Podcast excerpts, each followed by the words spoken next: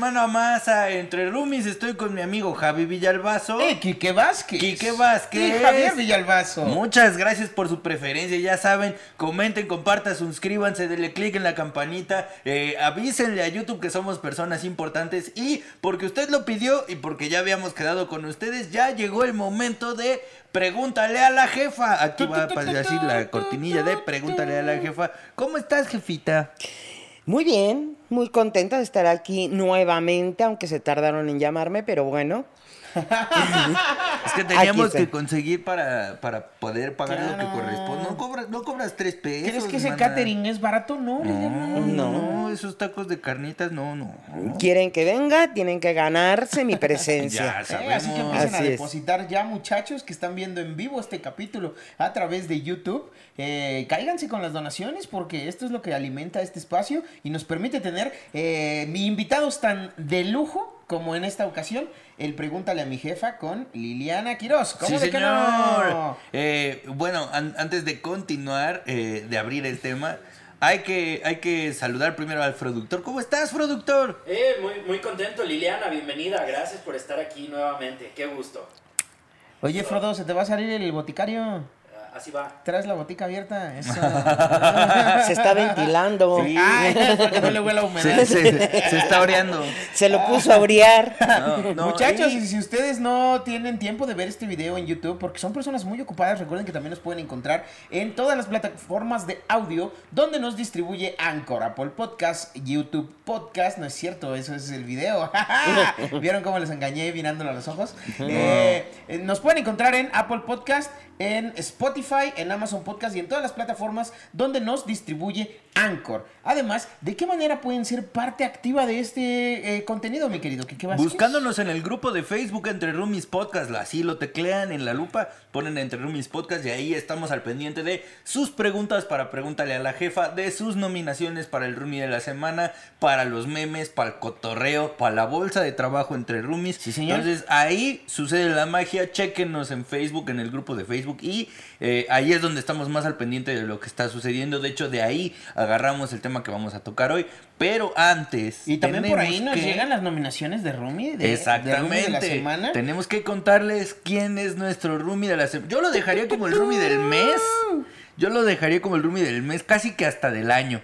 Mira, el Eh, Rumi de la década, ¿no? Para que cuando empiece a hablar lo agradezca. El, el roomie del siglo. Esperemos que llama- duren década. Óyeme, Óyeme, óyeme. óyeme. Pues sí, para que él cuando ya te esté muy, muy, muy, muy consciente, decida. De- Decide si quiere ver estas cosas. Estas, estas pendejas. Ya con conciencia. Con No, individualidad. eh, eh, estamos hablando de nuestro roomie honorario del tiempo que ustedes decidan, porque híjole, a mí me emocionó mucho saber que Sergio Octavio, nuestro señor. roomie de la semana, del mes o del tiempo que ustedes consideren, aquí va a estar la foto de Sergio Octavio disfrutando el contenido de Entre Roomies. Sergio Octavio, que es el roomie más pequeño de toda la comunidad la casa. de roomies. De toda la casa. Ahí está el pequeño Sergio Octavio. Gracias a Lau Sentíes, que es su mamá, que eh, nos mandó la foto. De hecho, pueden ver la nuca de Sergio Octavio, la imagen que están viendo en este momento, porque nosotros protegemos la identidad de los menores de edad. Permiso correcto. De Gobernación 7457-252. Eso. Y por eso nominamos a Sergio. Es, él, él es, él ha sido toda su vida fan de Entre Roomies, Mira, ¿eh? ni siquiera había visto la luz del sol y ya había Y ya era voces. fan de Entre Roomies. ¿Cómo ves? Es- él- él- por eso yo lo nomino como el roomie de la década. Él toda su vida ha sido fan de Entre Roomies. Entonces, superen eso. A ver, superen eso. No se puede, está cabrón. yo, yo tengo gente que toda su vida ha sido mi fan, tu fan. Claro. Superen Eh, eso. superen eso, chavos. Entonces, por eso, por eso nominamos a el pequeño Sergio Octavio como nuestro roomie del siglo. Y Bueno, pues para aprovechar aquí la visita de Liliana, porque la tenemos como un bonito adorno, no le hemos dado la palabra. ¿Cómo estás, Lili? ¿Ya acabaron? Ya, ya, ya te vi ¿Ya desesperada. ya puedo- ya intervenir? A eso vine, cabrones. A verlos platicar. ¿Cómo estás, Lili? Muy bien, ¿Cómo te ha muchas gracias. Muy contenta de estar nuevamente aquí con ustedes. Eso. ¿Qué has hecho estos días que no te hemos visto? Cuéntale a los roomies. Pues tirar la hueva una. Acabas de cumplir años. Acabo de cumplir Cuéntales para que te años. feliciten Sí, acabo de cumplir mis nuevos 62 años. Eso. feliz y orgullosa de cada segundo de mi vida. ¡Eso! Eh, así Sin arrepentirme de nada, Eso. disfrutando todo, Eso. las caídas levantadas, los logros disfrutados. Y han sido muchas caídas, sí. Ya han sido muchas caídas, pero lo chingón son Y las de levantadas. todas, claro, y de todas te has levantado. ¿Cómo ves, eh? Y de todas me has levantado. Oye, Sí, pues por eso eres nuestra experta favorita en este espacio, porque la banda reconoce eh, la experiencia. Y la experiencia se adquiere a través de los años, de las vivencias, justo a lo que dices ahorita, de las caídas y las levantadas. Y por eso es que te dedicamos una semana al mes para eh, rendir homenaje a esas experiencias que además a nosotros nos sirven aquí para que vayamos aprendiendo y escarmentando en cabeza ajena. Entonces esta semana los roomies propusieron que platicáramos contigo sobre los celos. Pero no solamente de los celos en pareja. O sea, nos fueron muy específicos. Nos Sí, dijeron, no solo los celos en pareja, sino de todo tipo de celos. De las personas que celan a sus amigos, de los celos profesionales en el trabajo, de los celos entre hermanos, de los celos, así, de todos los celos. Y me dijeron, no, pues yo quiero saber qué opina Lili de el tema de los celos. Y eso es lo que vamos a hablar con mi mamá. ¿Qué, ¿Qué opina mi jefa de los celos y cómo manejar el tema de los celos en los diferentes espacios en que se puede presentar? ¿Tú qué, qué piensas de los celos? ¿Qué pienso de los celos? Pues mira, hay un hilo, yo siento que hay un hilo muy delgadito entre los celos y la envidia. Ok. Porque estamos hablando de celos en general. Ajá, ajá, ajá. Entonces, eh, eh, hay gente que, que yo considero que tú puedes decir, es que le dan celos de que me quiera más a mí que a él, por ejemplo, como amigos, ¿no? Ajá. ¿Hasta qué punto es celo y en qué punto deja de ser celo para convertirse en envidia? Ok. Ah. Y con tu experiencia, ¿dónde crees que está esa línea? Es que es bien difícil porque necesitas conocer muy a profundidad a esa persona para decir, no, no, son celos, eres envidioso, ¿no? Porque, por ejemplo, el celo es cuando celas a alguien o algo que lo consideras tuyo, que lo consideras de tu propiedad. Y la envidia es cuando envidias algo que sabes que no vas a poder tener y que tiene el otro. Es la codicia. Ya. El celo también es cuando andas bien caliente, ¿no? No, Ajá, ajá, como pues. la gata menchora. un, saludo, un saludo a la gata. Señora gata, este, que le vaya bien. Eh, bonita mañana. Ok, entonces creo que la diferencia entre uno y otro, desde este punto donde lo estamos viendo, es si algo es tuyo y... Lo consideras tuyo. Bueno, ajá, lo, lo consideras tuyo, le tienes como mucho aprecio, mucho, eh, mucho apego, y de repente sientes como que se te está yendo de las manos, eso es celo, Lo sientes en peligro, ¿no? en peligro. Dices, Ya. "Oye, Ajá. aquí lo que yo estoy sintiendo son temor a, perder esto que tengo. Que considero y mío. y esos son mis celos. Pero cuando la cosa no es tuya, entonces es un deseo de algo ajeno. Y ya Exactamente. se vuelve envidia. Y se vuelve envidia porque dices, "Ay, a ver por qué ese cabrón lo tiene y yo no. Ah, Y, y- ok. y para si yo me lo merezco más. Ok, ok. O sea, también, o sea, justo estaba pensando en con- como la cuestión del mérito, ¿no? De, de qué tanto, de qué tanto la envidia viene de esta onda de ¿por qué si yo soy don chingón y no tengo esto y este que es un pobre pendejo? De- Pinche imbécil. si lo tiene, pinche imbécil, así que ni cuello tiene. Ah. ¿Por qué este güey sí? Oye, esta gente sin esta cuello. gente sin cuello. despreciable. Pero, pero yo pensaba, ¿tú qué piensas? O sea, ¿piensas que los celos son nocivos? ¿Piensas que no? ¿Cómo- ¿Tú, ¿Tú qué piensas acerca de los celos al respecto? ¿Crees que está chido? ¿Crees que hay celos que están bien o no? ¿Alguna vez te has enfrentado ¿Alguna a vez los te has celos? enfrentado a los O celos? sea, ya sea que, que tú lo sinti- sintieras o que te hayan celado y tú hayas dicho, oye, Ay, no mames". ne, me, me. Ajá. Sí los he sentido, pero... mm, o sea, yo no soy una persona celosa. Bueno, digo, tú conoces a don Enrique. Mm. Imagínate, si yo fuera celosa, No, ya hubiera hubiera. No, durado ma. 72 horas casada. Sí. Que era lo que alguna vez comentábamos aquí, que, que, que son cuestión de seguridad y de confianza, ¿no? en, en, en tu pareja o, o en un amigo, ¿no? Yo- a mí me ha tocado conocer gente que es muy celosa con los amigos, ¿no? Muy celosa de, de, ay, ¿por qué le hablas más? O ¿por Ah, qué claro. le das? El, o... el famoso GPI, ¿no? Que te ven ahí en una reunión con alguien y te ponen, gracias por "Gracias por invitar". invitar. Ajá, Así güey, no era ni contigo el pedo, cállate. Sí, sí, sí. Ni sabes por qué estamos aquí reunidos y tú ya armando Es un velorio, pedo. ojete, ¿no? Nada más porque viste mucha gente, ya le hiciste de pedo. Cállate. Ok, ¿y sí, tú has sí. tenido amigos de esos? Sí, sí, sí he tenido amigos de esos, pero y- y, pues lo platicas, ¿no? Lo platicas y, y, por ejemplo, yo, en mi caso, yo puedo ver que, que alguien muy querido para mí, alguien que es muy importante para mí, poniendo, por ejemplo, el caso que estás mencionando, tiene una reunión y todo y ves, ¿no? Y dices, ay, qué chido, ¿no? Ah, qué padre. Jamás me he dado por ofendida de que no me invites, de que no... Porque hay sus razones, ¿no? Claro. O a lo mejor esas reuniones con, con- solamente con gente de trabajo, o es exclusivamente familiar, o y no te no tienen por qué darte una explicación de por qué no te están invitando. No tienen por qué. Claro. Ni tampoco están obligados a invitarte a todo. Es como bien invasivo, ¿no? Que te digan, ¿y por qué no me invitaste? Sí. Pues porque no te tocaba. Sí, sí, sí. Pues porque no quise, ¿cómo ves? Ah, exacto. Justo lo que estaba pensando es, tú no puedes aguantar la verdad, Javi, ¿quieres la verdad? Exacto, O sea, aquí la sí, tienes. ¿qué, qué gente, ¿qué gente va a querer decir, ¿por qué no me invitaste? Porque no quise.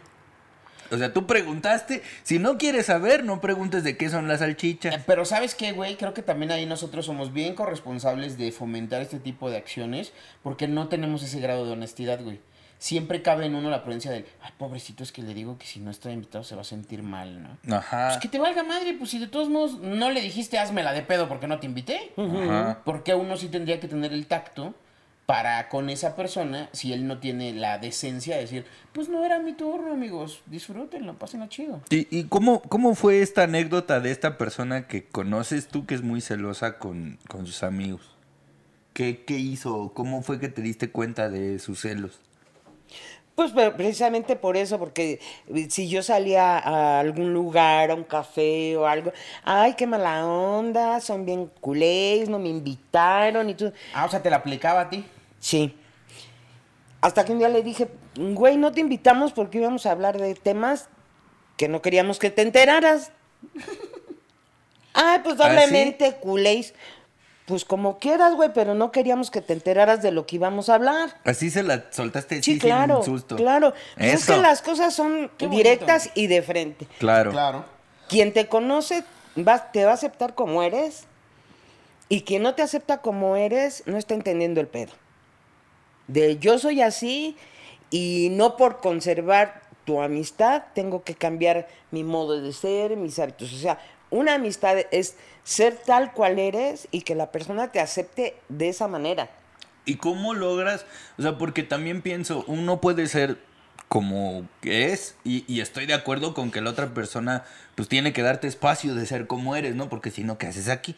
Pero ¿cómo logras este equilibrio? Porque creo que hay mucha gente que de repente confunde el soy como soy a usar el soy como soy como, como pretexto para Como tratarte de la chingada. ¿no? Ahora me aguantas Ajá, mis chingaderas. ajá, ajá. Para ti, ¿cómo, ¿cómo distingues eso? Bueno, lo que pasa es que también es parte de, de cada persona, de que yo soy así y no voy a cambiar mi forma de ser por conservar tu amistad, pero también tengo bien claro que de- debo tener un, un límite en mis formas, en mis contestaciones. Igual a lo mejor esa vez yo le contesté de esa manera porque llevan 15 veces anteriores de reclamos. Claro. Y que dices, ¿sabes qué?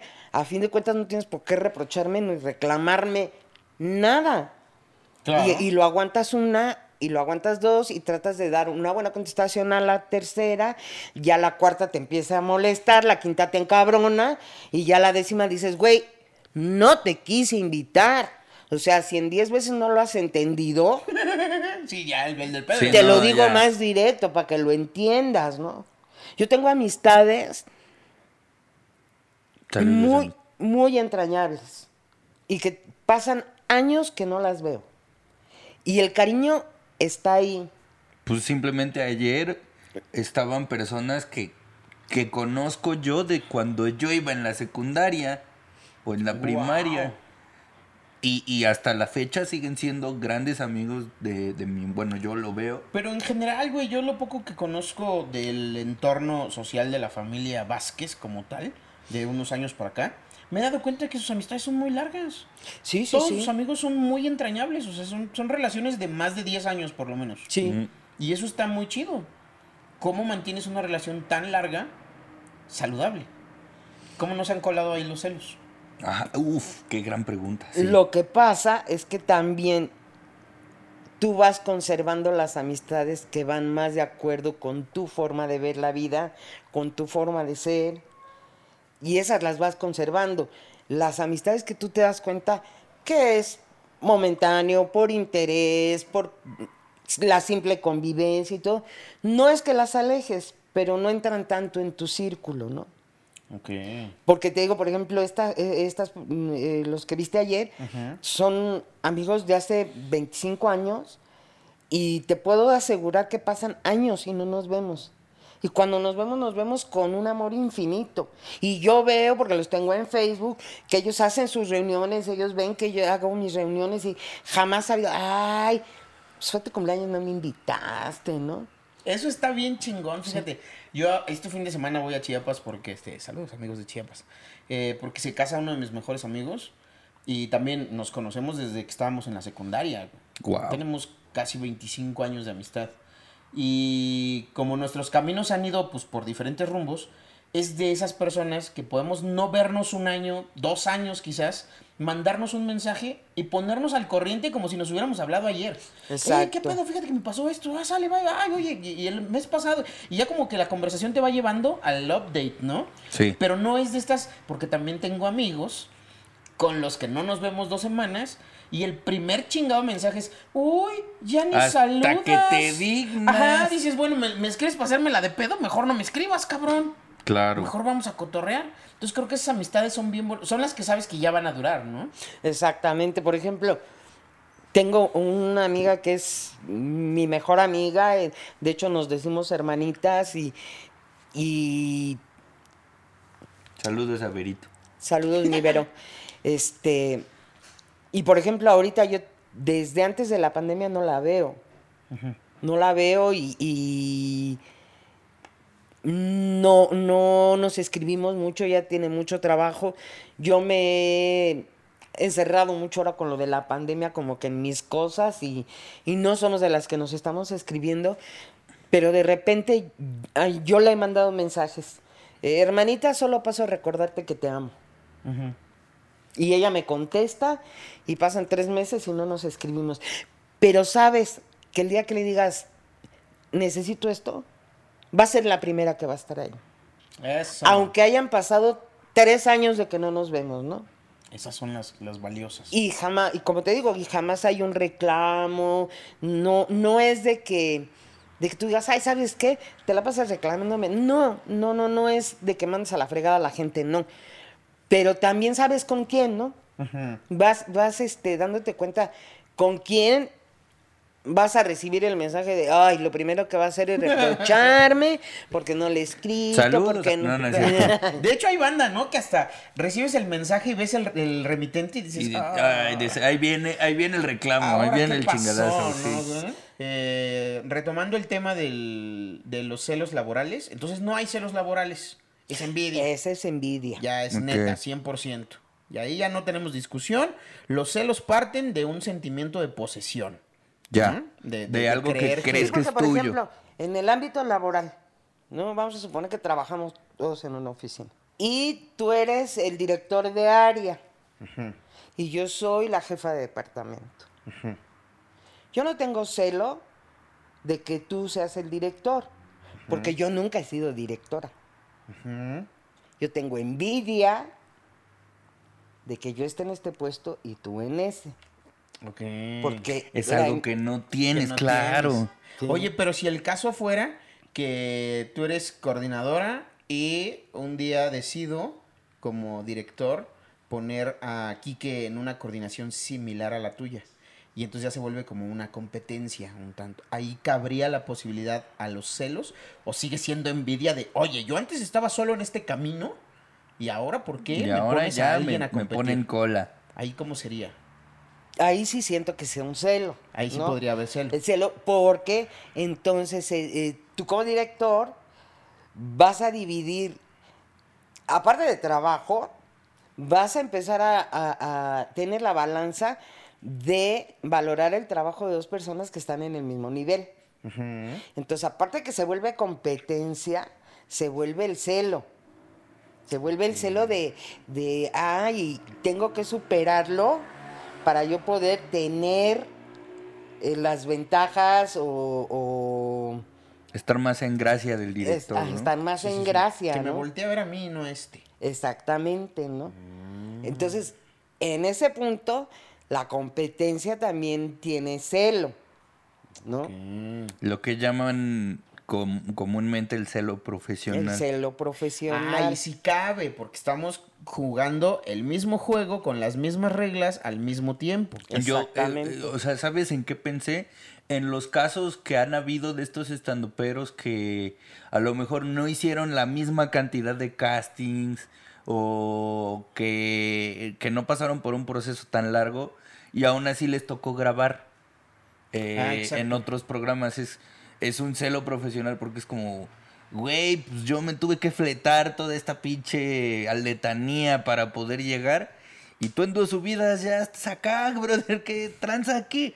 Pero pensaba mucho en lo importante que es tenerlo presente. O sea, tener presente que decir, la neta sí, güey, la neta de, de brother sí me dieron celos. Al chile sí me arde la cola. Al, celo- al chile sí me arde la cola. Pero al final estamos en el mismo lugar, güey. Al final todos grabamos. O sea, ¿por qué no también te fijas en eso? Que a lo mejor a algunos les tocó un camino más arduo, a algunos otros no. Pero al final comparten. También creo que los celos te cegan, ¿no? No te permiten ver, o sea, se vuelve como una, una visión muy sesgada Mm, y todo te lo tomas personal y todo lo ves desde este lugar del rencor, del, ay, es que, pero ¿por qué, güey? Pues sí, güey, pero las experiencias son distintas, los caminos son distintos, güey. Este, a lo mejor esta persona pues tuvo un golpe de suerte y llegó antes que tú al mismo destino, Sí, güey. o como- Y ya de ella dependerá sostenerse o que se vaya al carajo, güey, O- ¿no? o- que sea solamente un asunto de suerte. O como nos dijo el chombo, a lo mejor no se trata de quién lo hace mejor. Quién, eh, se trata de quién lo hace en el momento que toca. Ajá. Y a lo mejor eso también puede pasar, ¿no? Claro, que estés en el lugar adecuado, a la hora adecuada, con En la el- actitud adecuada. Ajá. ¿Y cuánta gente conoce que a lo mejor ha llegado a donde ustedes comentan ahorita sin haber pasado todo lo que ustedes pasaron y siguen vigentes? Claro. Eso sí. Y eso no también. todo es, y, y te das cuenta que dices, puta, esta persona no pasó todo lo que yo tuve que pasar, todo lo que tuve que chambearle, todo lo que tuve que sufrir, y ya está chingón arriba y todo. Pero ¿qué crees? A los tres meses ya nadie se acordará de él. Claro, se acabó el proyecto y ya nadie lo recuerda. y y. Exactamente. Entonces, también es eso, ¿no? El, el- el- el que te puede dar el celito de decir, híjole, yo ya llevo tantos años chingándole, no he logrado eso, y pues con un golpe de suerte lo logró, bueno, pues, ahora consérvalo, Que se mantenga. ajá. Consérvalo. Sí, claro. Que- ¿No? Y que justo por ahí yo estaba pensando hace un ratito de qué pasa cuando yo, por ejemplo, pues creo que todos saben, los comediantes y los compañeros que admiro mucho su chamba. Entonces de repente veo que, que hacen algo nuevo o que se animan a escribir cosas o que se animan a subir un contenido que me gusta y de repente yo yo no siento este ay, sino es como un puta me encantaría estar en sus zapatos y sentir lo que está sintiendo este carnal o esta carnala de güey qué chingón güey me gustaría tener también ese espacio o sea pero no en un plan de ay por qué al sí yo no sino un Güey, me encantaría estar en sus zapatos para sentir lo que este güey está sintiendo en este momento. Creo que ahí la raíz es la emoción que detona el, el sentimiento, ¿no? Ay, güey. ¿Eh? ¿viste- ¿La que emoción? eh? Me, me- Que me- de- me lo deshebras, el por favor. sentimiento, ¿eh? Cómprame el Eh, libro uf. en colaboración con Carlos Muñoz. ¿Tienes, ¿Tienes hambre, hambre? o ya comiste? Uf. Nuestro próximo libro. No, o sea, me refiero a. si, si, eh, si parte de una emoción buena, pues puede ser incluso admiración, ¿no, güey? Decir, güey, no mames, el trabajo de este güey me gusta un chingo, me mamaría estar en esa posición o tener ese tipo de observaciones en el caso de, de- de creación de contenido. Claro. De, de tener ese punto de vista, güey, para poder compartirlo con la Tú, banda. eso me pasa mucho, que yo estoy trabajando una idea y de repente llega un comediante, ya sea de los nuevos o de los que ya llevan rato, que generan una idea con lo que yo he estado trabajando y dije, puta, a huevo, o sea, Ahí era, maldita. estaba, güey, sí. No. Y creo que eso no es malo, güey. O sea, de alguna manera es decir, qué chido que, que a ti se te ocurrió o que ya me abriste la puerta para darle la vuelta a, a un punto de vista que tenía como muy marcado, ¿no? De repente esta ceguera de taller que también hemos hablado, de las cosas se hacen así y, y te vas como por esa línea, ¿no? Entonces creo que eso no, no creo que sea malo. Lo que ya está otra vez de la chingada sería el, ay, ¿por qué él está haciendo shows en Estados Unidos y yo no? Pues ¿por qué ni visa tienes, carnal? No mames. ¿Sabes? O sea, Claro. emputarte de, de logros o, o decir quiero tener lo que esa persona tiene implica también eh, tener pues lo bueno y lo malo. No sabemos con qué está lidiando esa persona. güey. Claro. Y generalmente la banda dice yo quiero lo bonito, güey. Pero no sabes a qué se está Ah, pero enfrentando. por esa otra supuesto, porque el envidioso, el que es envidioso, no, no. Como, te voy a decir una frase que don Enrique dice mucho. Tú veías el chavo del 8 Uf, estaba pensando en el pedo. y, Ki- y Kiko envidiaba al chavo y el chavo no tenía nada. Y Kiko miedo. tenía todo. Yo estaba pensando en Kiko y el chavo ahorita, güey. Y, Te amo y- mucho. y- y Kiko tenía todo y el chavo no tenía nada. Y sin embargo, Kiko era insufrible porque siempre quería quería todo lo que... Entonces, volvemos a lo mismo. A la veces el envidioso no envidia lo que tú puedas tener material.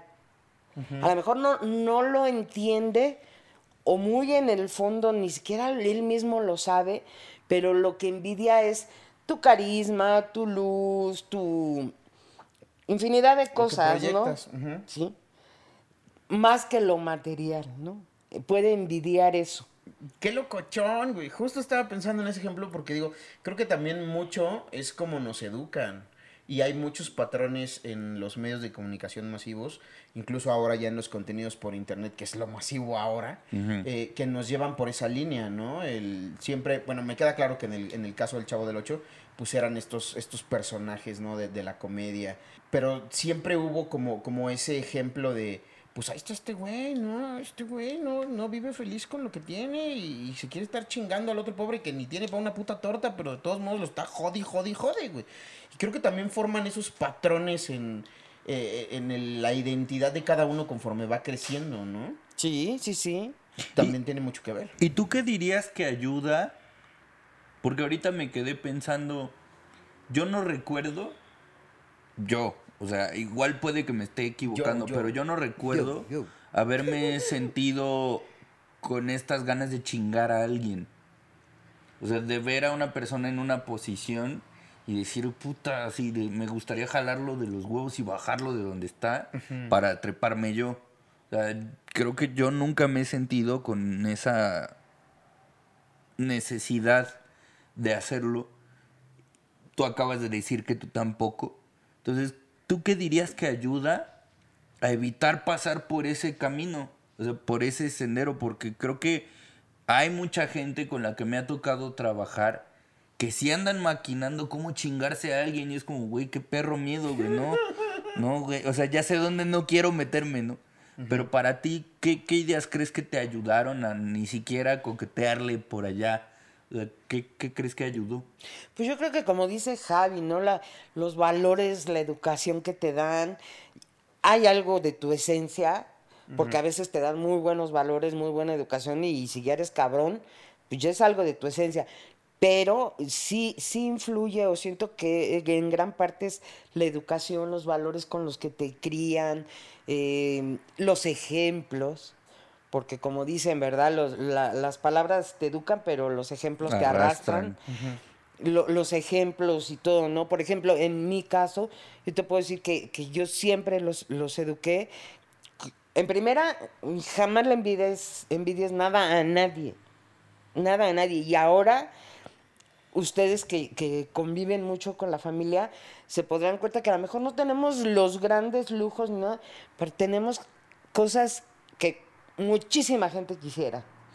Noches de carcajadas, cenas en familia, eh, no sé. Unidad, armonía. La unidad, armonía, que mucha gente quisiera tener, ¿no?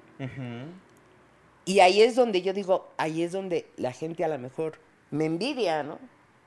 Porque podrán tener mucho y, y- y- y no tienen lo más importante, una unidad familiar, unos momentos de convivencia. Entonces, mucho es, es con los ejemplos, con los valores, con la educación que des, ¿no? Yo, por ejemplo, con, con Quique, voy a hacer mención con Quique porque contigo no me ha tocado. Tengo dos ejemplos de los extremos. Alguna vez un comediante se sube a Quique al escenario y... Ah, caray, no me acuerdo si fue primero o después.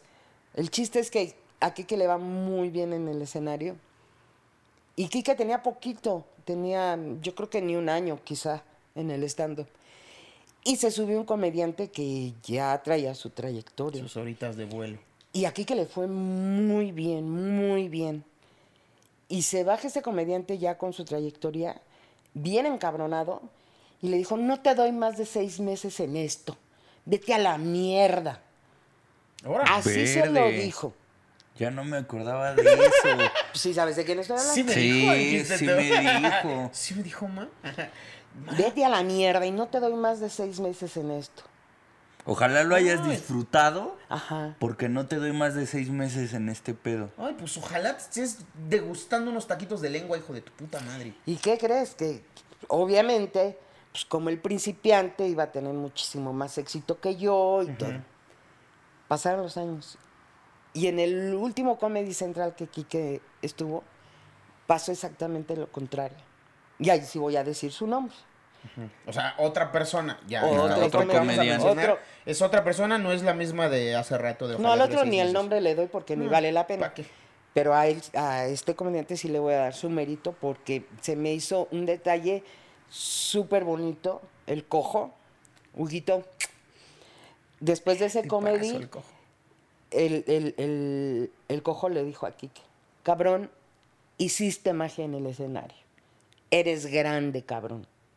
Y ahí lo debe tener Kike guardado en su Sí, lo tengo, lo tengo guardado. Entonces dices, qué bonito que alguien, un comediante del tamaño del cojo, tenga la, la- el detalle de reconocer el trabajo de, de alguien que lo está haciendo a lo mejor en ese momento, mejor que tú.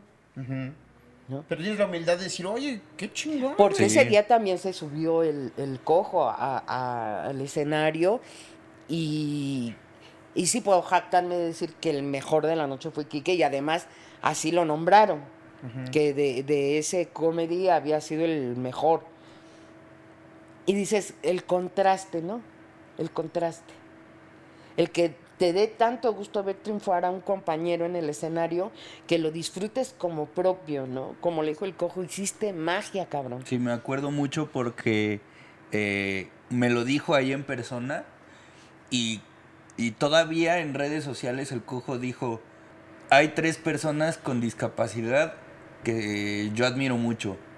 Forrest Gump, porque es el mejor personaje de una película. Stephen Hawking, porque es el- el- el- la persona más inteligente del mundo. Y Quique Vázquez, porque esta noche este cabrón hizo magia en Comedy Central. Entonces, Y lo subió a redes y todo, la verdad, Sí. sí, sí. Me hiciste, me hiciste el, el mes con, con ese de, con ese comentario, cojito, Pues la mira, neta. Y Se por el otro rico. lado, Ahora estoy más enojado porque cuando salió ese capítulo, Enrique, te anduviste revolcando por toda la sala. Ay, me fue muy mal. Ay, lo hice horrible. Cabrón, yo no sabía que te había dicho el cojo eso, güey. Pégale, Luis. Sí. Nah, no es cierto. No, pero y no. tienes el otro contraste, ¿no? De que Sí. dices, ahí ya se ve la envidia de, de, pues, porque este que empieza, sacó más aplausos, le fue mejor que a mí, yo tengo tantos años. Dices, cabrón, si tú ya tienes que- tablas, si tú, si tú ya triunfaste y todo, ¿por qué no tienes la humildad de decir, puta, voy a transmitir mi experiencia a los que empiezan, voy a apoyar a los que empiezan. ¿no? Porque tampoco vas a ser eterno, cabrón. Y al final eso también te hace grande, ¿no, güey? Que tú hayas pasado ya por este camino antes, tengas la humildad de decir, ah, mira, ahí hay un hueco, vente de este lado, güey. Ah, pues también habla muy bien de ti como, como una persona que va de avanzada, güey, que, que ya tiene más camino recorrido. Eh, no sé, creo que siempre, y a lo mejor lo hemos dicho en, en otros capítulos con otras palabras, pero, pero creo que la esencia del mensaje es... Pues sean chidos, güey. Ser caca no te lleva a ningún lado. Sí, güey. Puedes ser el mejor del mundo, pero si eres caca, Sí. pues eres caca, brother, ni pedo. Lo, lo dijimos bien bonito alguna vez. La caca no brilla. Sí, cierto, güey. Y puedes ser el güey más talentoso del mundo o el güey más carismático del mundo, pero si eres caca, eres caca y ya está, güey. ¿Y Sí. qué crees? Que si eres caca nunca vas a ser feliz. sí, cierto. Porque es Porque que nada te- te satisface. nada te satisface. Y siempre vas a estar envidiando lo ajeno. Y puedes tener más y vas a estar envidiando. ¿Y, ¿y qué crees? Que todo eso se refleja en enfermedades, en discusiones, en, en amargura. todo. En frustraciones. En ah, no. Y la envidia, la envidia es el a mi punto de vista. En la envidia es el resultado toda una serie de frustraciones que has tenido en tu vida. Sí, claro, es el reflejo, ¿no? Es el reflejo de todas las frustraciones que has tenido en tu vida, las vas reflejando en la envidia de por qué se ve bonita, de por qué se viste así, de por qué disfruta esto, de por qué tiene aquello. ¿Por qué? Porque estás reflejando todas las frustraciones que has tenido, porque a lo mejor tú lo hiciste y no lo lograste y no lo chingaste bien para tenerlo. Y ¿no? lo que decíamos de este sesgo en la opinión, ¿no, güey? Ya- Claro. Ya, ya te ciegas y entonces ya no puedes ver que tú también tienes la capacidad de crear cosas chidas. Entonces ya No. nada más es, ¿por qué lo...? Ay, es que yo quiero eso. ¿Y por qué ella se ve tan bonita con esa pinche blusa de 40 varos? Si yo traigo una de 3 mil. Ajá. Pues hija, porque tu amargura se te refleja en la pinche cara y eso no te brilla. Me, me ha tocado ver comentarios de, ay, mírala, pinche gorda, se siente bien sexy. Güey, pues se siente sexy, cabrón, está Pues, chingón. eh, es algo que a lo mejor tú no estás sintiendo. Exacto. y quieres que te diga una cosa y a lo mejor la que está haciendo el comentario está más pinche gorda. Ajá. Que es lo peor. O trae cuerpazo y dices, pues qué jodido, hija, que pues tú traes ahí todo el estuche en el peluche y la morra no, y ella tiene mejor actitud que tú, cabrón. Claro. Exactamente. Otra vez, muchachos, la esencia de las cosas es lo que le da el sentido. Y, si tus emociones, por muy eh, de la buena onda que sean, si parten de un rencor, pues... mm, Y como decía mi mamá hace un rato, la gente no es mensa. La gente se da cuenta cuando esta reacción buena ondita viene desde este, ay, desde este rencor o desde esta envidia. Se da, se da uno cuenta. Entonces, eh, algo, algo que yo tengo muy grabado que desde siempre me han dicho mis papás es, tú trabaja, todo lo tuyo, güey. O sea, porque nadie, este, todo mundo va a hablar bien y todo mundo va a hablar mal. Lo único que tú puedes tener, por cierto, es que tú te estás chingando, güey. Entonces, tú a lo tuyo, güey. O sea, a lo que viniste. ¿A qué viniste a estudiar? Órale, papacito, estudie. ¿A qué viniste a trabajar? Órale, papacito, trabaje. ¿A qué? O sea, tú a lo tuyo, güey. Porque al final, eso, por ejemplo, me, me ha salvado mucho de manejar a personas en este medio como este comediante que dice mi mamá de no te doy más de seis meses. Así, a mí me ha ayudado, pues de hecho es algo que me ha ayudado mucho al roast también. Y le digo, bueno, ¿qué se siente que en seis meses he sacado más risas? O al menos las suficientes para que tú te estés cagando.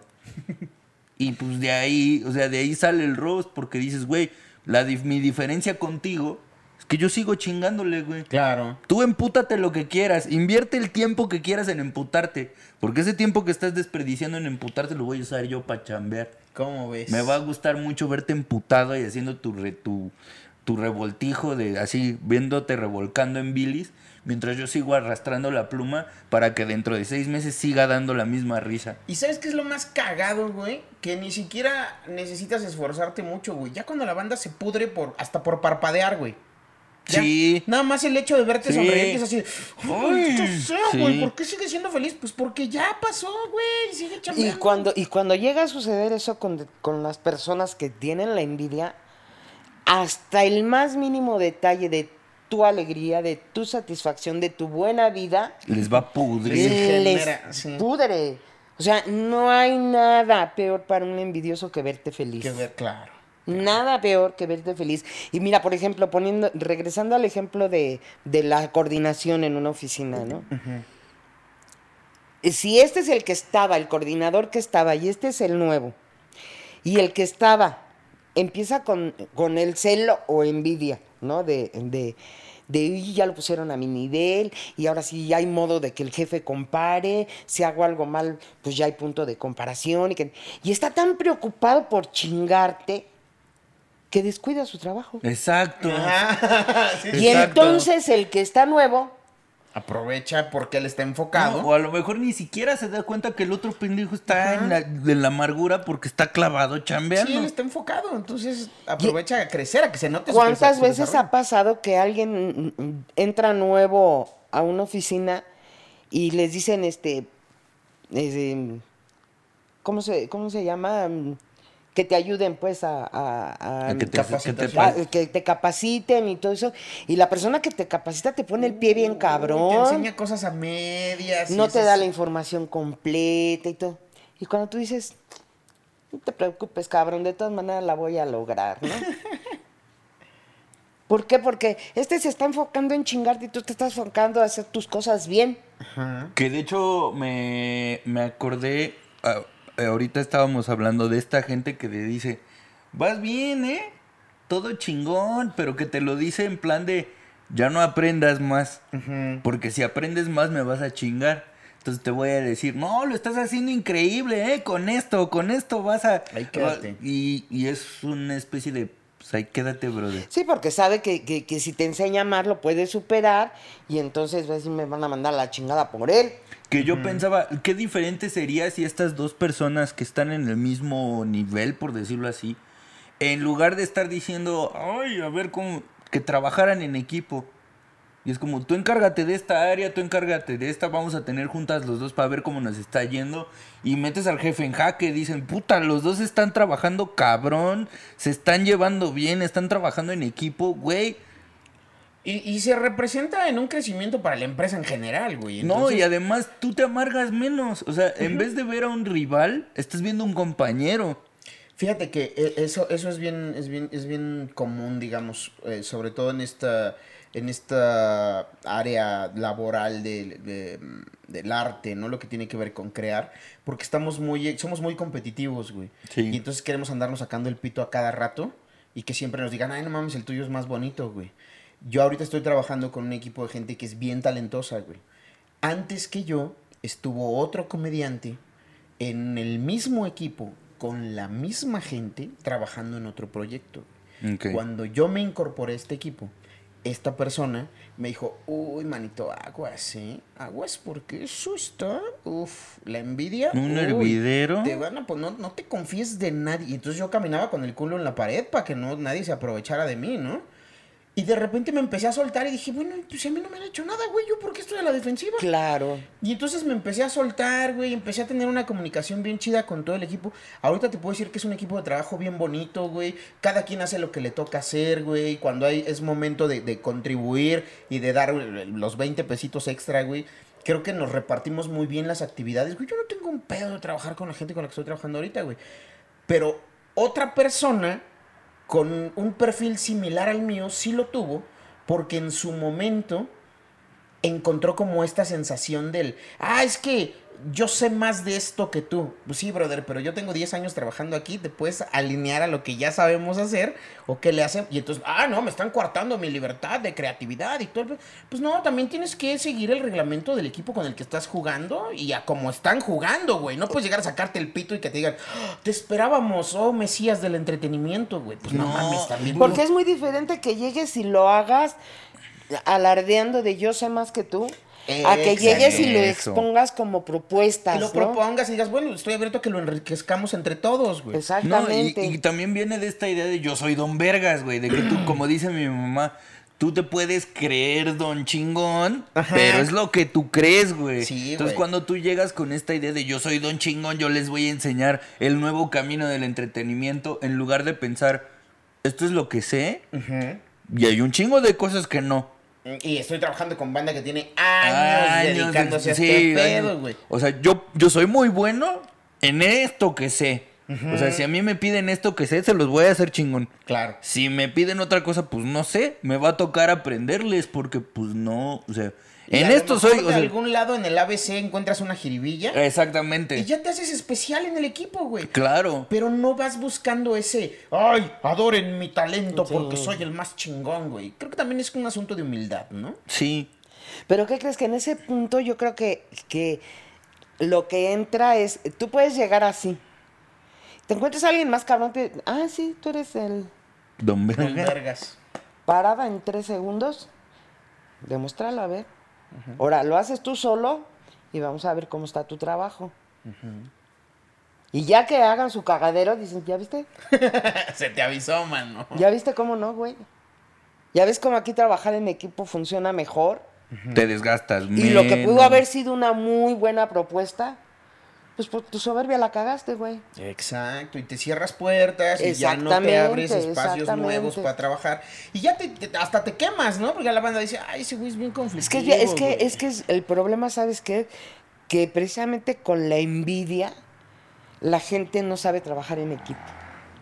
Porque todos se sienten más que todos. Y nadie tiene la humildad de decir, cabrón, me metieron a este equipo y ¿qué te crees, güey? Que no entiendo más que ni madre de lo que están haciendo. Explíquenme. A la gente le da miedo, le da pena decir no sé. Sí, Sí. preguntar. No, y, y yo siento, creo que esa es una advertencia o un riesgo de lo que está pasando en las redes sociales. Porque como ahorita los números son, te dicen quién es, o sea, los números son los que te dicen quién es Don Chingón y quién no. Últimamente he pensado que tú eres tu propia marca. O sea, ya para las redes sociales no hay personas conviviendo, tú eres tu puta, tu propia marca. Entonces como, güey, qué cabrón es que para que yo sea mi propia marca me tenga que abrir con otros, porque pues como todos son su propia marca, son mi competencia directa, güey. No es cierto. Todos somos nadie, güey. a, a todos le valemos madre. Y mientras más aprendamos a trabajar en conjunto con otras personas, aprendes más y creces más. Pero la gente, como que en lugar de ver en ti un compañero, ve una competencia. Entonces, abrirte para decir, no entiendo ni madres. O sea, simplemente, por ejemplo, para mí TikTok, no entiendo, güey. Ya llegué a este momento de la vida en que no sé cómo se usa. Yo- Lo uso y me divierto mucho, güey. Me, me da mucha risa. Pero es como, güey, no entiendo. Y entonces si yo llegara de Don Vergas de, ah, no, pinches tiktokeros, ni saben hacer nada, es como, no, no entiendo. ¿Qué no saben quién soy yo? ¿Qué no saben? que- ah, Exacto, es como, no, no, no entiendo, güey. Ustedes son los buenos en esto. Explíquenme, güey. Yo para escribirles guiones o escribir comedia, me defiendo, ¿no? Ahí voy y les podemos enseñar dos que tres cosas, güey. Pero para TikTok soy una pinche papa, güey. No sé, no sé nada. Pero justo pensaba que tanto esta cultura de cada quien es su propia marca nos ha cerrado la puerta a decir, yo no sé de esto, güey. No le entiendo nada. O la neta no sé, güey. O sea, a, a mostrar que tú no te las sabes todas, güey. Mm, Aquí te voy a tirar una teoría conspirativa, ¿eh? Para que te quedes ahí dando vueltas un ratito. No manches, no me malviajes, mano. Tengo, tengo la idea, güey, tengo la teoría que esta es otra manera de, de dividirnos socialmente para... Acuérdate que la unión hace la fuerza. Y entonces cuando tienes una opinión colectiva de una situación en particular, puedes generar cambios, güey. Pero cuando cada opinión es importante para nuestros números, para nuestras plataformas, porque hay un mercado que te tienes que, que- que repartir con otras personas, lejos de ponerte a trabajar en equipo, estoy partiendo el taco de billar y Ya. digo, toma, dale la madre a él porque él trae una idea parecida a la tuya, pero tú eres más, más mercable. O que te va a dar en tu madre, dice, y entonces empiezas a amarrar navajas con todos, güey. Y, entonces todos nos están peleando por la misma pinche cubetita, güey, cuando podríamos hacer una escalera, salir de la cubeta y construir cosas más chingonas. Y a lo mejor güey. irnos a vivir a un lago, güey, ya no en una cubeta. Exacto, güey. Ya salirnos de ese pinche hoyito. Pero estamos engolosinados en, ese, en, en esa sensación de yo gobierno esta nueva red social. Cállate el hocico, güey. ¿Y ese celo o es envidia? Y Creo que es envidia pura. ¿eh? Y, y de la mala. Es que no hay bueno. Porque no ya, hay ya buena. que- ya quedamos que no hay buena. Oye, eh, Lili, y pues bueno, es inevitable pasar a la parte amorosa.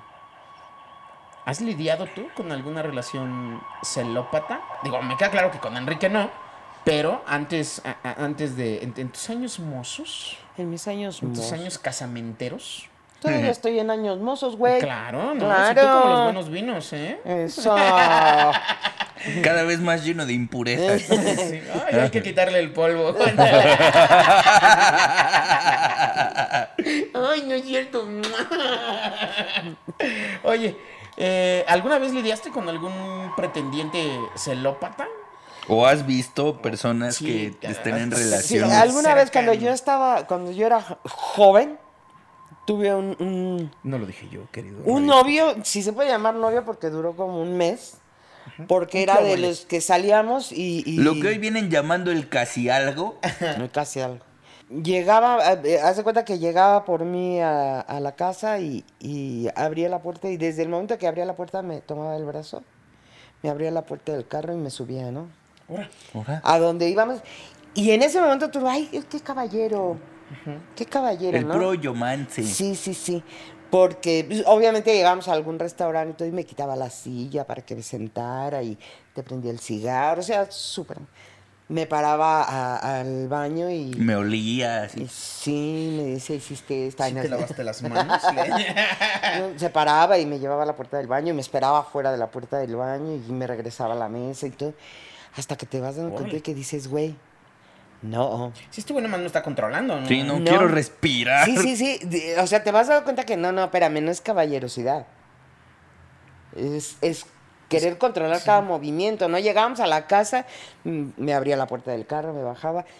Y pues lo, lo normal cuando estás chamaco, te quedas en la puerta para decirle adiós. Te decía, métete. Métete. ¡No! Sí, sí, métete. Ah, pues, pero me voy a esperar a que te vayas. No, no, no. Quiero ver. Métete y ya que te metas, yo me voy. ¡No! ¡Guau! No te me vayas a ir a otro lado, ¿eh? Memes. Y entonces, No por eso te digo que duró como un mes. ¿Cuántos años tenías? como 20, 19, 20 años. Y por eso duró como un mes. Sí, ya tú tenías muy claro que eso no era amor chido. No, no, no. Y aparte porque yo desde muy joven fui muy de que respetaran mis espacios, de que no controlaran mis amistades, de Uy, que... no. Entonces, digo, me conoces y Cuen- ves, ¿no? Cuéntales la anécdota del cigarro. Mm, ¿Cuál del cigarro? De que mi abuelo te decía, yo no voy a andar solapando vicios, ¿eh? Ah, sí. Un día que me encontró mi papá fumando, me quitó el cigarro y me dijo, yo, con mi trabajo y con mi sudor, no voy a pagar un vicio tuyo. Cuando tú trabajes y te pagues tu vicio, ese ya puedes fumar sin problema. Yo empecé a trabajar a los 17 años. Ok. Entonces, haz de cuenta que íbamos a las fiestas y es cuando puedes fumar, podías todavía fumar en, en los salones y todo eso, ¿no? Y llegábamos a las fiestas que íbamos, que bodas, 15 años así en familia, y pues yo a la mesa con mi cigarro, ¿no? Pues ya mi papá ya me había dado autorización. Claro. Y mi hermana me decía, vamos al baño, para que me des una fumadita. No, Yo no voy a pagar vicio. yo estoy fumando muy a gusto aquí, no tengo por qué pararme. Para mí ya pasaron esos tiempos, ¿no? Entonces ya después mi papá llegaba y se me acabaron mis cigarros, regálame uno de tus cigarros, ¿no? sí, sí, sí. Entonces, Así de adulto independiente, Así de mi jefa. independiente, ¿eh? Muy bien. sí, sí. Entonces yo siempre eh, fui de, de pelear mucho mis espacios, mis amistades, mis ideas. Y digo, ahora tú lo has visto, ¿no? Por ejemplo, dicen, ay, voy a ir con unas amigas, pero déjame primero, le, le pido permiso a... ¿Qué cabrón? ¿Le pides permiso a tu marido? Ay, vete a la chinga, yo le aviso. O sea, en la tarde no voy a estar. Por ejemplo, hace tres años, o tres años o cuatro que fuimos a León a pasar Navidad, Ah, tres años. vino, tengo un hermano que vive en León, vinieron toda la familia a pasarla aquí a... a- Saludos a León. Saludos a gente de León, ¿verdad, Frodo? Saludos. Vinieron a la Ciudad de México a pasar la Navidad aquí y ya dijeron, bueno, el próximo año lo pasamos todos en León, ¿qué les parece? Ah, yo sí, perfecto. Y volteó mi cuñada y me dijo, "¿Le- ¿no le vas a preguntar a Enrique? Ah, pues sí, ya luego le pregunto si él va a querer ir o no. Sí, yo O sea, ya hice mi plan. Yo voy a ir. Si él quiere ir, Que que, jale. que jale. Si no quiere ir, Que injale. que se quede. Sí. Que Y, y ahora, y te digo una cosa, yo ahora lo aplico con mis hijos. ¿Sí? Porque yo puedo hacer mis planes y todo. Y pues mira aquí que ya está este plan. Si quieres, ahí nos vemos. Se arma y si no. Si no, pues ahí te viste, ¿no? Porque estoy acostumbrada así a respetar mucho los espacios, a respetar las ideas. O sea, estoy muy acostumbrada así. Entonces imagínate, tener una persona celosa que te está invadiendo tus espacios, que quiere controlar todo. Le dices, ay, no, mi ciela. Claro. No, no, no, no. Y es que ahorita el 20 que me está. El 20 que me está cayendo es que los celos vienen de que yo creo que las cosas son como yo creo que son y no hay otra manera. Entonces, cuando veo que otra persona se lleva de otra forma que no es la que yo creo que es, pues es como, óyeme, ¿qué es allá, Me eh? brincas de mi Matrix. Exactamente, Y ya cuando- es una amenaza automáticamente. Exactamente, ¿no? es como, no, no, no, no, no, ¿a dónde, a dónde, a dónde? Aquí, aquí, Así aquí, funciona. chiqui. Y es como, ¿y cómo te explico que tengo mi propia Matrix? Y Este, hay, y hay momentos en que, en que todas esas situaciones te llegan a aterrorizar. claro. Güey, sí. Muy cabrón. Por ejemplo, Marimar tuvo un novio que llegó el momento en que, en que hasta a mí ya me tenía aterrorizada. Porque le, porque le hablaba por teléfono y le decía, oye, este, vamos a, eh, mm, vamos a algún lado, te invito. Y Marimar, que es igual que yo, que le gusta que respeten sus espacios y todo eso, este, no, no puedo, voy a salir con mis papás a X lado, no me acuerdo a dónde íbamos. Ah, ok, está bien. Nosotros nos fuimos, nos tardamos, no sé, dos, tres horas a donde... Y llegamos a la casa, Ay, perdón. llegamos a la casa y lo primero que un vecino nos dijo, bueno, le dijo a Marimar, qué cabrona Marimar, ¿para qué lo haces venir si no lo ibas a ver? Tu novio tiene tres horas allá afuera recargado en un carro esperándote. ¿Qué? Dice Marimar, yo le dije, yo le dije que iba a salir con ustedes. Ahí empezaron los focos, ¿no? Claro. O Lo le que decía... los chavos de ahora le llaman red flags. Ajá, eso acabó siendo Navidad, ¿no? De tanto foco. Sí. Sí, sí.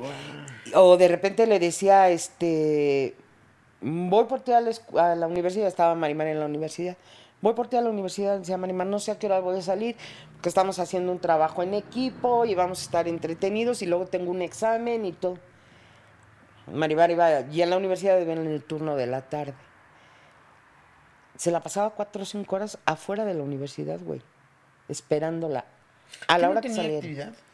No lo sé, pero... ¿Que en su casa no lo querían o qué? No Pero llegó un momento en que a Marimar pues ya le empezó a dar miedo esas actitudes. Claro, bien de Pues you, sí. ¿no? Uy, qué O de Bien de repente enfermete. ya venía, ya venía Marimar este, en el metro para la casa y casualmente se lo topaba en el metro, ¿no? Uy, güey. Casualmente se lo topaba. No mames. Claro, como vivimos en un pueblo, es muy común. Sí, Entonces, no, como a- aquí a en la mí- ciudad es bien fácil. A mí me empezó a aterrorizar también. Claro. No, ya, me, ya le decía, "Me- ya me da miedo, güey. Que un día te vaya a hacer algo. O sea, Ujú, este, en esto su pinche locura Sí, es sí, capaz de sí. cualquier cosa. Y te estoy diciendo de, de dos, tres cosas que me acuerdo, pero fueron varias cosas que llegó el momento que, que dijimos, no, no, este sí está muy cabrón. Que bueno, también en conductas extrañas ¿eh? en las relaciones. Me estoy acordando que tenemos una amiga que le tomó fotos al cuarto de su pareja para ver qué había de raro en esa Claro, habitación. ¿Te sí. acuerdas? Que tomó fotografías de cómo estaban acomodadas las cosas Claro. en la habitación de ¿Sí la persona. acuerdas? Sí, claro. Una, una amiguita. Una, una amistad. Ya te, ya te dije, ya te dije que a no todo le llames amistad.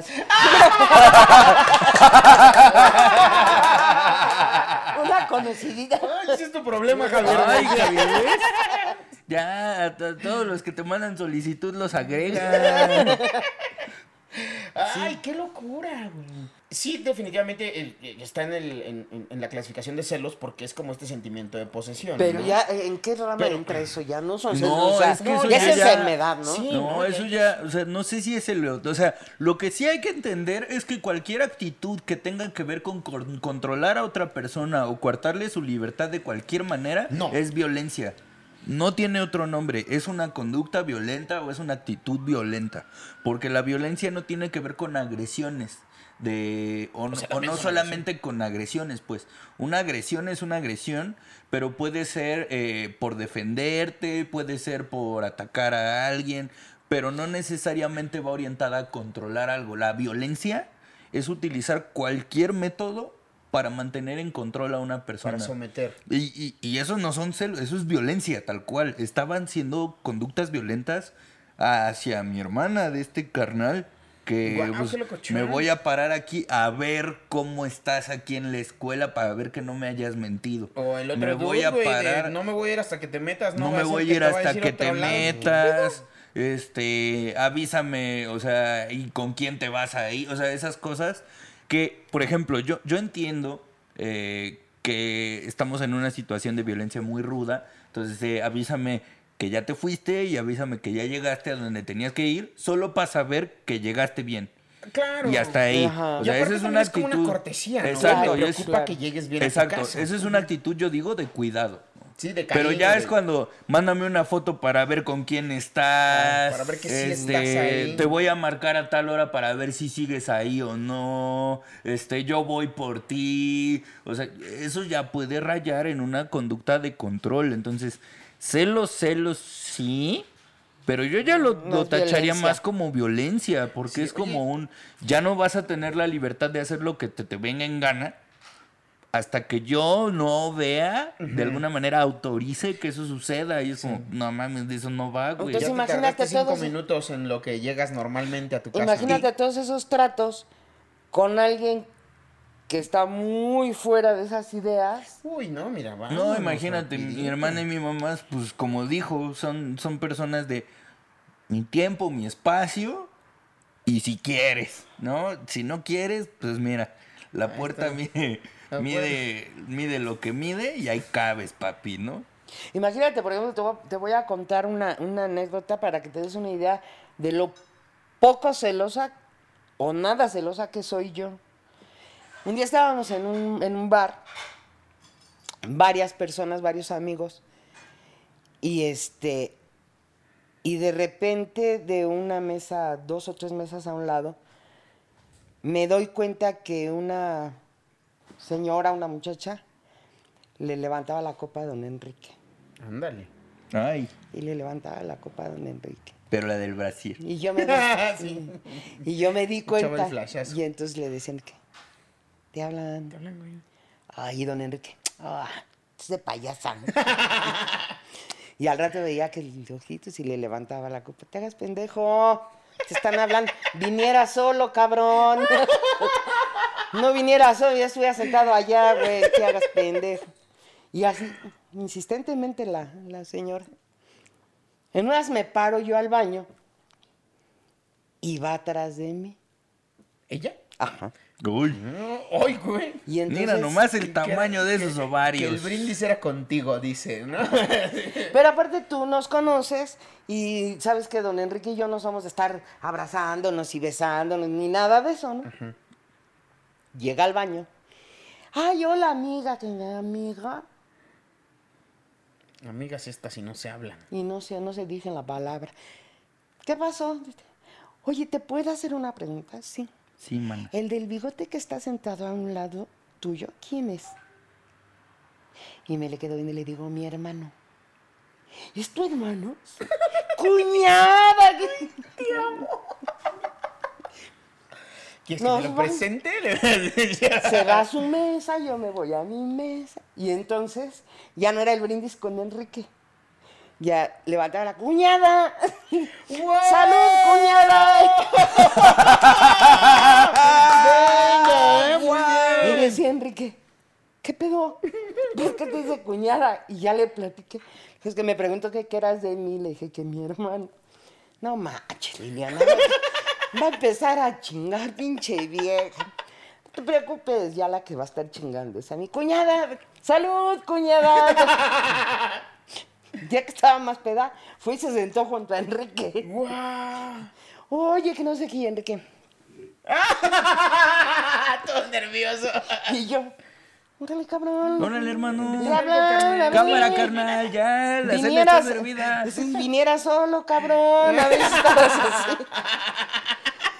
Ya, de- obviamente, ya después le dijeron, oye, no, ¿sabes qué onda? Es su esposa. Y te, Perdón, no. y ya- o sea, nada. te cuento esta anécdota para que veas cómo no hay ni tantito celo, ¿no? Si hubiera el- a lo mejor el más mínimo celo, o me siento a manera de que la- taparla que no vea a Enrique que le está levantando la copa, o le hago un desmadre a Enrique. ah, eh, O ya- a la cha- ya le estás haciendo ojitos, por eso en el te. Por eso te levanta la copa, porque le estás haciendo. Sientes a Enrique de espaldas a ella, ¿no? Para verla a ella y verlo a él. Digo, ¡Ay, bien enfermo! Entonces, para que veas que el nivel de celos es nadie. Y ya, y ya al final, ya el brindis ni era con él, ya era con la cuñada, cuñada. ¿no? Claro. Entonces, Qué gran manejo de la situación. Guau, Entonces, toda- La cábula. La cábula maquiavélica. Sí, señor. pues tienes que aprender, ¿no? A, a- porque tampoco, yo, yo no soy de desmadres por celos, por Dios, para nada, ¿no? Para nada. Entonces, ahí es donde dices, ¿dónde está tu seguridad? ¿Dónde está tu confianza? Y lo que alguna vez platicamos, ¿no? Yo no digo que don Enrique sea una blanca paloma, pero pues también ese va a ser pedo de él. Claro. Sí, sí, sí. Tienes que dejar ser a la persona con la que estás, ¿no? Y Si es que limitas, también, también pensaba mucho esto que creemos que las relaciones de pareja o el amor eh, son como un impulso así que se siente la tripa y que es lo que va a hacer que la relación perdure y no. Creo que las relaciones de pareja es un conjunto de pequeñas decisiones que se van tomando. Y nadie es pendejo. Uno está donde decide estar Claro. porque le conviene y le gusta estar ahí. Si tú no entiendes eso, o sea, si tú no entiendes que enfrente hay una persona que está tomando la decisión, como mi papá, él pudo bien decir, pues chingue su madre, Órale, ¿no? va, salud, va, ¿no? salud. No. Pero justo si a ti se te olvida que esa persona tiene sus decisiones y que muchas veces en sus decisiones no estás jugando tú, Y es que ahí es cuando funciona la relación en realidad, ¿no, güey? Cuando lo dejas ser y que tome sus propias decisiones y sus decisiones van de la mano con las tuyas y dices, ah, pues vamos para el mismo rumbo, Ajá, güey. pero si Ya las decisiones- prohibitivo. Sí, es- cuando las decisiones no van para el mismo lado, pues amigo o amiga, date, date cuenta, cuenta, güey. ¿eh? Es que no hay nada más claro que para que el amor funcione, tiene que estar conectada tripa, corazón y cabeza. Y la tripa, uff, No, esa la traigo conectada todo el tiempo. conectadísima. Aquí sientes muchas sensaciones, el corazón y la cabeza, y cuando están conectadas las tres ya la hiciste. Y es Porque que- cuando te gana el corazón, o te gana en estar analizando cada situación, ¿O la tripa? o la, ¿La tripa, tripa? que nada más es momentáneo, en alguna de las tres ya chingaste a tu madre. Cuando se conectan las tres, ahí está. Me hace sentir eso en el estómago, te quiero, pero Y también estoy la tripa. Ah. pero también estoy consciente de todo esto. ¿No? Y además prestas la tripa. Préstame la tripa. Guau, una playera que diga. Entonces, ¿qué? Pero Préstame ya- la Entonces, tripa. ¿qué? ¿Me vas a prestar la tripa? Ya conectaste inteligentemente. lo- o sea, sí me hace sentir aquí, sí te quiero, pero esto no me está checando aquí. El otro hablaba de esto con, con, con mi novio porque encontré una frase que decía, para tener relaciones sanas hay que tener Conversaciones incómodas. Y creo que es como justo ese desarmadorcito que te alinea el cerebro con el corazón y la tripa. De repente si estás como muy visceral, de cualquier cosa es un pedote y en algún momento se va a desgastar esa relación de, ay, ya, güey, ya, relájate. Si estás muy ido en los sentimientos de, ay, sí, todo bien, todo", también es, oye, bájale dos rayitas a tu No, intensidad. ya, y no, y aparte cuando, cuando sientes todo eso bonito en la panza, empiezas a justificar un montón Un de montón cosas. de cosas. Sí, sí, sí, sí, sí. Uy, si te contara. No, yo también tengo mi lista. Justificas Un muchísimas cosas. Que cuando dejas de sentir eso y empieza a entrar esto, dices, cabrón, ¿cómo permitir? Exacto, hasta Así te da es. coraje de, mire, háganle una estatua a don pendejo. pendejo, ¿eh? Sí, sí, sí. Es Y más, así justo- como la estatua de la libertad. Levanto, Sí. levanto mi manita, yo fui el Pero primero. con un letrero que diga, bien, don pendejo, ¿no? Sí. Sí. Sí, creo que de repente tener estas, estas pláticas de, oye, soy muy feliz en esta situación, pero hay estas otras cosas que no me gustan que podríamos eh, alinear, en ambos sentidos, tanto de allá para acá como de aquí para allá, creo que eso también hace que las relaciones sean más maduras, ¿no? Más, Sí. Claro. más aterrizadas. Y en, en un, no me acuerdo en dónde lo vi, si fue en un curso o algo así, que un terapeuta de pareja nos dijo, en las negociaciones de pareja hay que pensar en que los dos pierden algo. Porque si piensas en ganar, alguien se, siempre alguien se va a pasar de lanza. O sea, cuando en la negociación tú piensas, yo, yo voy para ganar esto, alguien siempre se va a pasar de lanza. Pero en las negociaciones alguien tiene que perder algo, los dos tienen que perder algo. Porque ahí es donde uno es más justo. O sea, si me va a doler, que no me duela innecesariamente perder esto. O sea, de esto lo puedo dejar sin pedos, sí. Es Porque cuando es- balanceas la relación. Como era Shark Tank, Exactamente. ¿no? Dices, ¿qué tanto porcentaje estoy dispuesto a dar de mi empresa? Sí, me, enca- que me este encanta tu negocio se proyecto. Exactamente, me encanta tu proyecto, pero no voy. Es que, es que hay cosas, hay cosas en, en una relación que dices, ¿sabes qué? En esto no, no voy a ceder un ápice. Sí. No voy a ceder un ápice. Te quiero mucho, eres mi luz, mi todo, pero esto no voy a ceder. Pero ahí está la línea, man. Sí. Entonces, Pero mira, aquí hay una lista de 15 Sí. cosas que podemos negociar. Esto, ¿no? Esto ya te lo puse Sírvete del aparte, buffet ¿no? de lo de acá.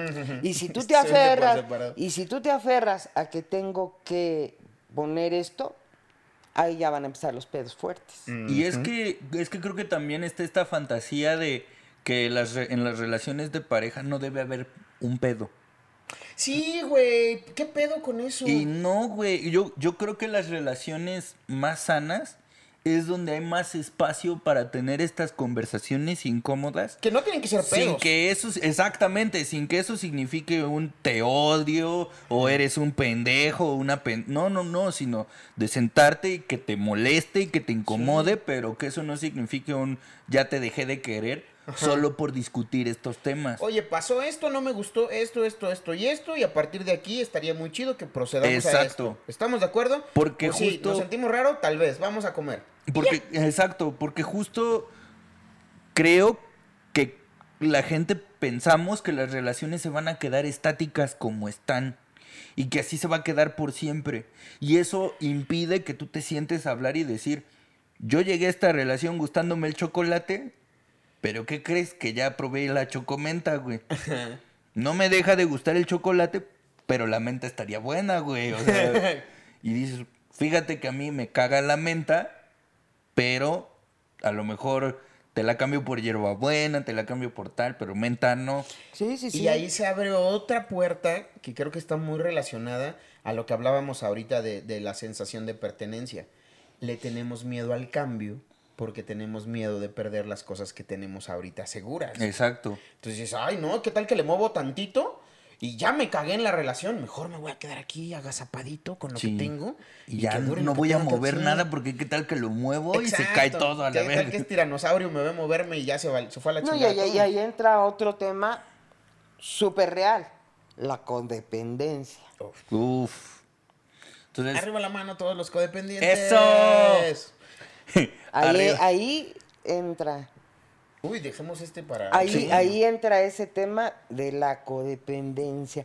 ¿Hasta dónde es el miedo a perder lo que ya sientes tuyo?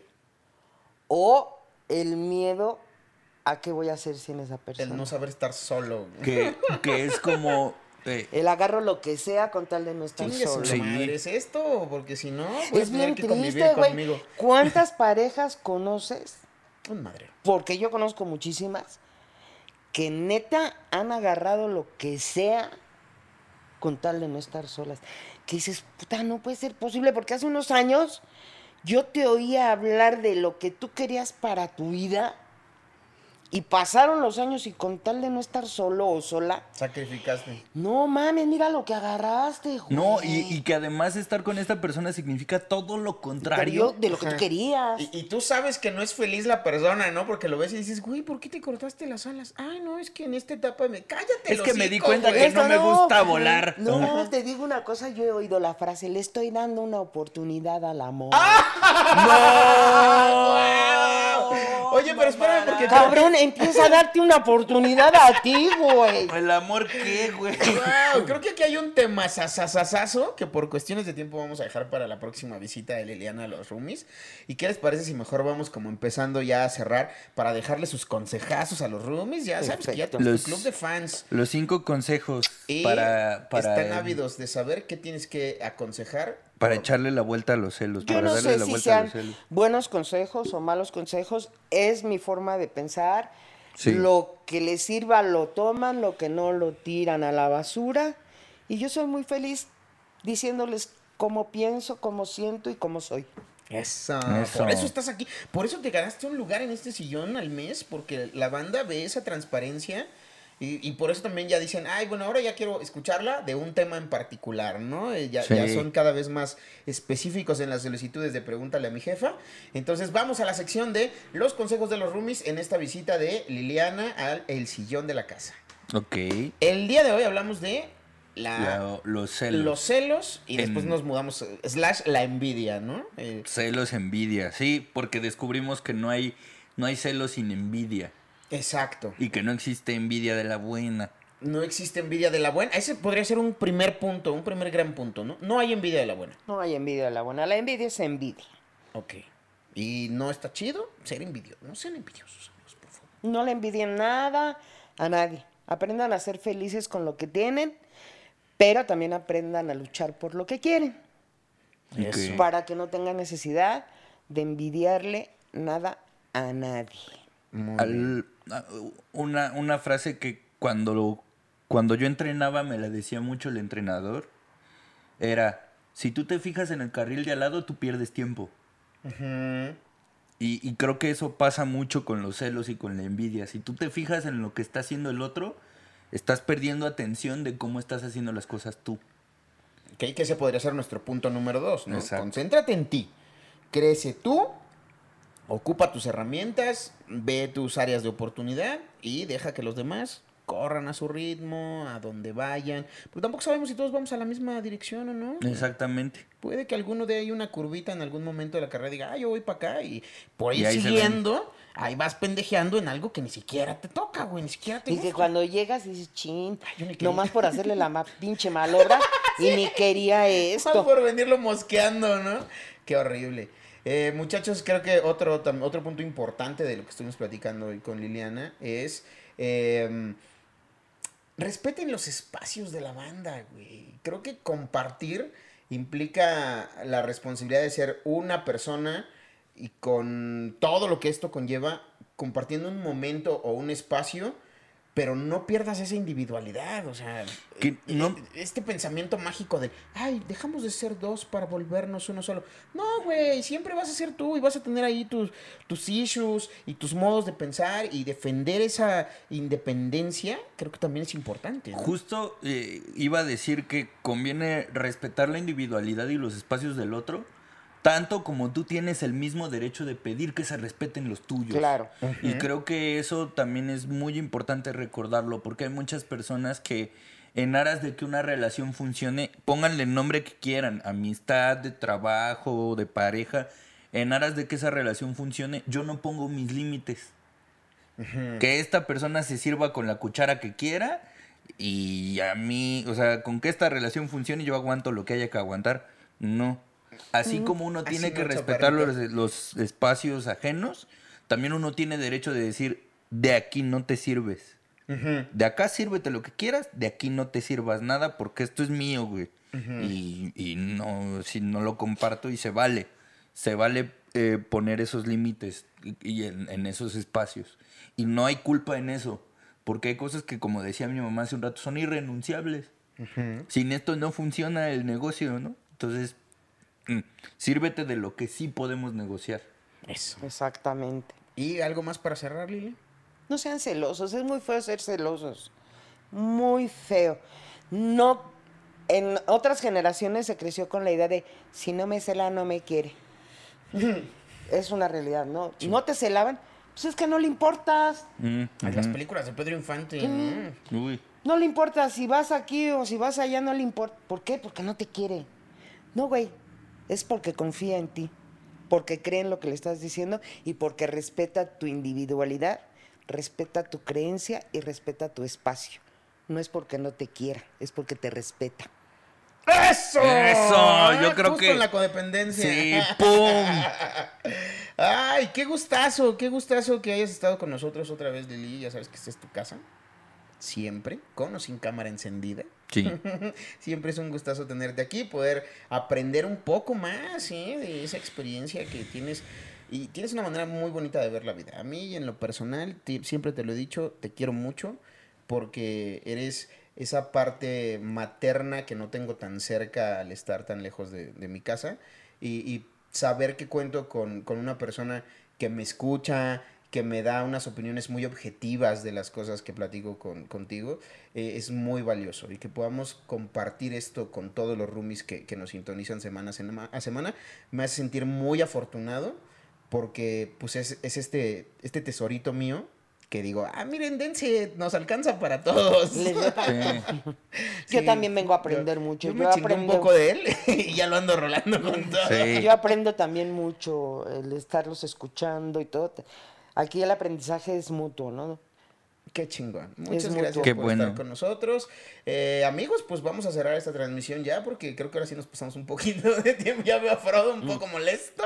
Eh, Ay, Frodo, este Frodo. Frodo. Eh, muchachos, pues muchas gracias por estar en, en este espacio de Entre Roomies como cada semana en el Pregúntale a mi jefa. Quique, eh, anuncios parroquiales. Uf. El 19 y 20 voy a estar en Aguascalientes y San Luis Potosí para que estén pendientes. El 26 voy a estar en Querétaro en la Caja Popular. Eh, estén pendientes también, pregunten mucho en redes para, para que no se pierdan el show. El 27 voy a andar en Puebla y creo que eh, hasta ahorita son las fechas. Ah, y en diciembre voy a aventarme de nuevo la gira con la gente de Baja California, que nos fue muy bien a principios de año, entonces vamos a dar la segunda vuelta en Mexicali, Tijuana y Ensenada. Eh, estén pendientes de las redes sociales, busquen este, los links para comprar boletos, va a ser el 3, 2, 3 y 4 de diciembre, en Mexicali, Tijuana y Ensenada, para que estén pendientes. Eso. Eh, por mi parte, yo voy a estar el 11 de noviembre en Bichicori compartiendo escenario con otros comediantes. Ya verán por ahí el flyer en mi Instagram. El 12 de diciembre eh, estoy presentando eh, Me gusta y me la como en Luanco, en la. Colonia Condesa. También ahí con, con algunos invitadillos sorpresa. Y el 26 de noviembre voy a estar eh, hosteando el Festival de One-Liners en el Foro Shakespeare. Uf. Con Anderson Niño desde Colombia como invitado. Eso. Entonces, eh, vamos a andar por ahí. Chequen nuestras redes sociales, ya saben cómo encontrarlos. A mí me encuentran como arroba Javier Villalbazo en Instagram, que es donde comento y publico más cosas. A mí me encuentran como arroba Kike bien parado en todas las redes. ¿Tus fechas, jefa? ¿Y a ti dónde te Yo el, el, el primero y el 2 de noviembre voy a poner mi ofrenda. El 22 tengo el bautizo de Nat. eh, Ah, de- claro, de- sí, de- ¿verdad? sí. vamos a estar. Yo también tengo que hacer, oigan. Porque ni se les ocurre grabar esos días. sí, Para que sí, ni me llamen esos El días. 15 voy a ir a almorzar con unas amigas ¿Y dónde te encuentran? en mi casa. Ah, muy bien. Ah, bien. Pues ahí está, muchachos. Como siempre es un placer. Recuerden que este espacio es por para ustedes. Y si creen que no tienen un lugar o que no caben en ningún lado, Pásenle, este es su casa. aquí cabemos todos. Nos vemos la próxima semana. Bye.